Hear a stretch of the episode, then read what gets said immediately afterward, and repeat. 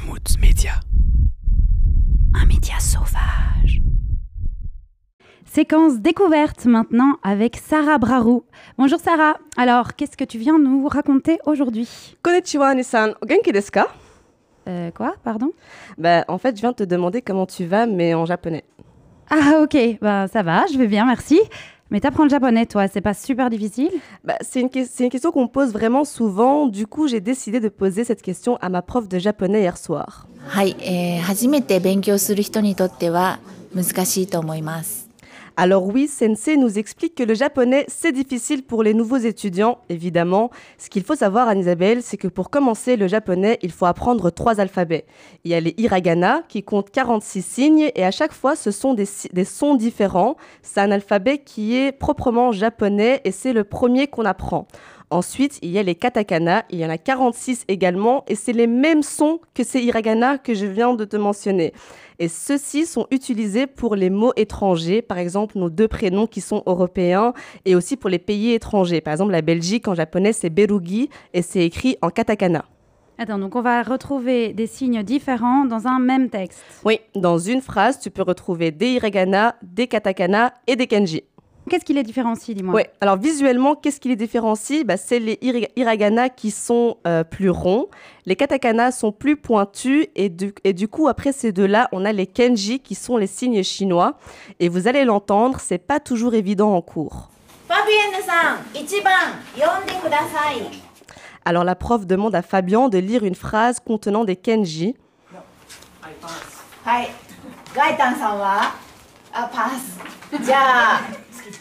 Ils ont tous sorti leur joker, ils n'arrivaient pas à reconnaître les kanji présents. Mais du coup, j'ai quand même envie de te demander combien de temps il faut pour maîtriser ce japonais. Alors Sensei va nous répondre. 勉強をたくさんした人は、えー早くマスターします。